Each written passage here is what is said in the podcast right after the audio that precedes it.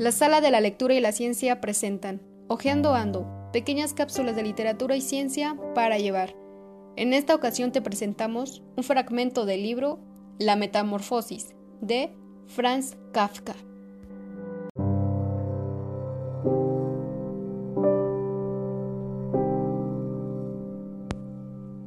Cuando Gregorio Samsa se despertó, una mañana después de un sueño intranquilo, se encontró sobre su cama convertido en un monstruoso insecto. Estaba tumbado sobre su espalda dura y en forma de caparazón. Al levantar un poco la cabeza, veía un vientre abombado, parduzco, dividido por partes duras en forma de arco sobre cuya protuberancia apenas podía mantenerse el cobertor, a punto ya de resbalar al suelo. Sus muchas patas ridículamente pequeñas en comparación con el resto de su tamaño, le vibraban desamparadas ante los ojos. ¿Qué me ha ocurrido? pensó. No era un sueño. Su habitación, una auténtica habitación humana, si bien algo pequeña, permanecía tranquila entre las cuatro paredes. Por encima de la mesa, sobre la que se encontraba extendido un muestrario de paños desempaquetados, estaba colgado aquel cuadro que hacía poco había recortado de una revista y había colocado en un bonito marco dorado. La mirada de Gregorio se dirigió después hacia la ventana. ¿Qué pasaría, pensó, si durmiese un poco más y olvidase todas las chifladuras. Pero esto era algo absolutamente imposible, porque estaba acostumbrado a dormir del lado derecho, pero en su estado actual no podía ponerse de ese lado. Aunque se lanzase con mucha fuerza hacia el lado derecho, una y otra vez se volvía a balancear sobre la espalda. Lo intentó cien veces, Cerraba los ojos para no tener que ver las patas que pataleaban, y solo cejaba en su empeño cuando comenzaba a notar en el costado un dolor leve y sordo que antes nunca había sentido. Dios mío, pensó, qué profesión tan dura he elegido. Un día sí y otro también de viaje. Los esfuerzos profesionales son mucho mayores que en el mismo almacén de la ciudad, y además se me ha endosado este ajetreo de viajar. El estar al tanto de los empalmes de tren, la comida mala y a deshora, una relación humana constantemente cambiante, nunca duradera, que jamás llega a ser cordial. ¡Que se vaya todo al diablo! Sintió sobre el vientre un leve picor. Con la espalda se deslizó lentamente más cerca de la cabecera de la cama, para poder levantar mejor la cabeza se encontró con que la parte que le picaba estaba totalmente cubierta por unos pequeños puntos blancos, que no sabía a qué se debían, y quiso palpar esa parte con una pata, pero inmediatamente la retiró, porque el roce le producía escalofríos. Se deslizó de nuevo a su posición inicial.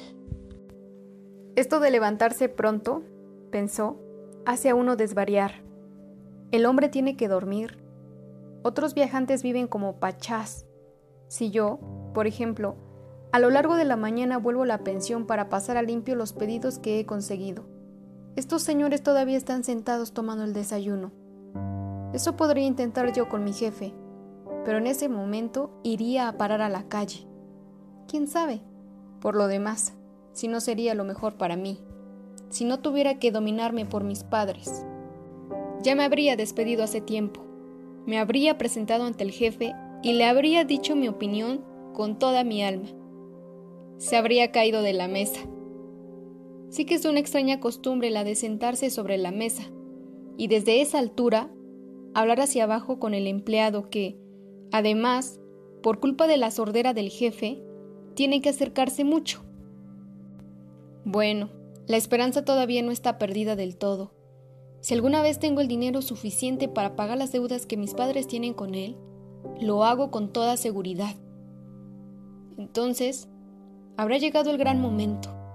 Ahora, por lo pronto, tengo que levantarme porque el tren sale a las cinco. y miró hacia el despertador que hacía tic-tac sobre el armario. Dios del cielo, pensó. Eran las seis y media y las manecillas seguían tranquilamente hacia adelante. Ya había pasado incluso la media. Eran ya casi las menos cuarto. ¿Es que no habría sonado el despertador? Desde la cama se veía que estaba correctamente puesto a las cuatro. Seguro que también había sonado. Sí, pero ¿era posible seguir durmiendo tan tranquilo con ese ruido que hacía hasta temblar los muebles? Bueno, tampoco había dormido tranquilo, pero quizá tanto más profundamente. ¿Qué iba a hacer ahora?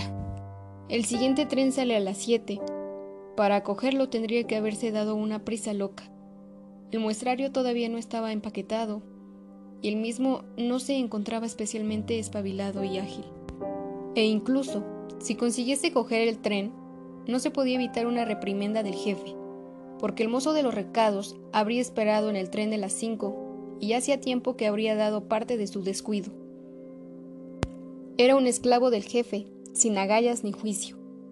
¿Qué pasaría si dijese que estaba enfermo?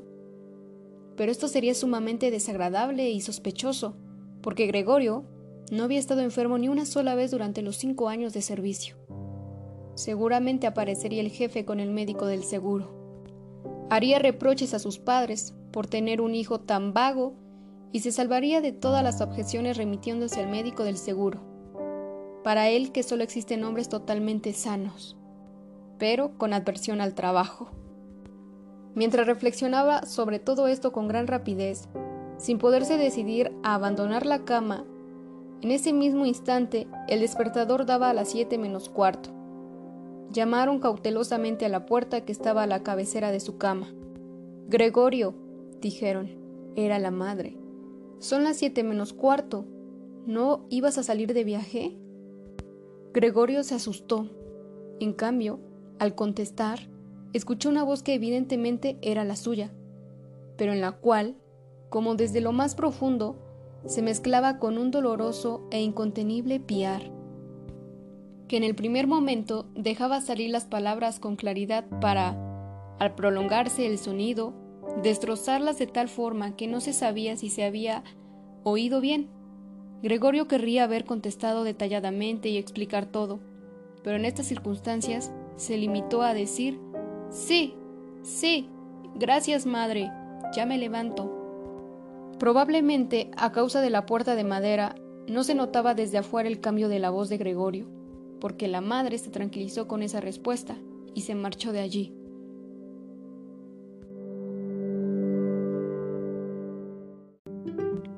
Franz Kafka, uno de los pilares de la literatura moderna, cuyas tres novelas inconclusas y los relatos que dejó inéditos a su temprana muerte se publicaron póstumamente. El infortunio, la tuberculosis y el desamor marcaron su vida. La metamorfosis cuenta la transformación de Gregorio Samsa, un joven vendedor que una mañana despierta convertido en insecto. Este será el único hecho fantástico de la novela, que evoluciona en un realismo naturalista sobre la condición humana, el egoísmo, la incertidumbre y la transformación no solo del protagonista, sino también de sus familiares.